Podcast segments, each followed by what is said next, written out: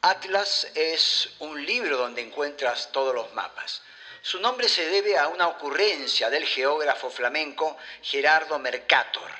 En el año 1594 publicó un libro con mapas en cuya portada se encontraba la figura del personaje de la mitología griega Atlas, que era el encargado de cargar el cielo. Y ese fue el nombre que le puso al libro. Luego, como se había vendido muy bien, a todos a los que hacían libros de mapas los llamaron Atlas.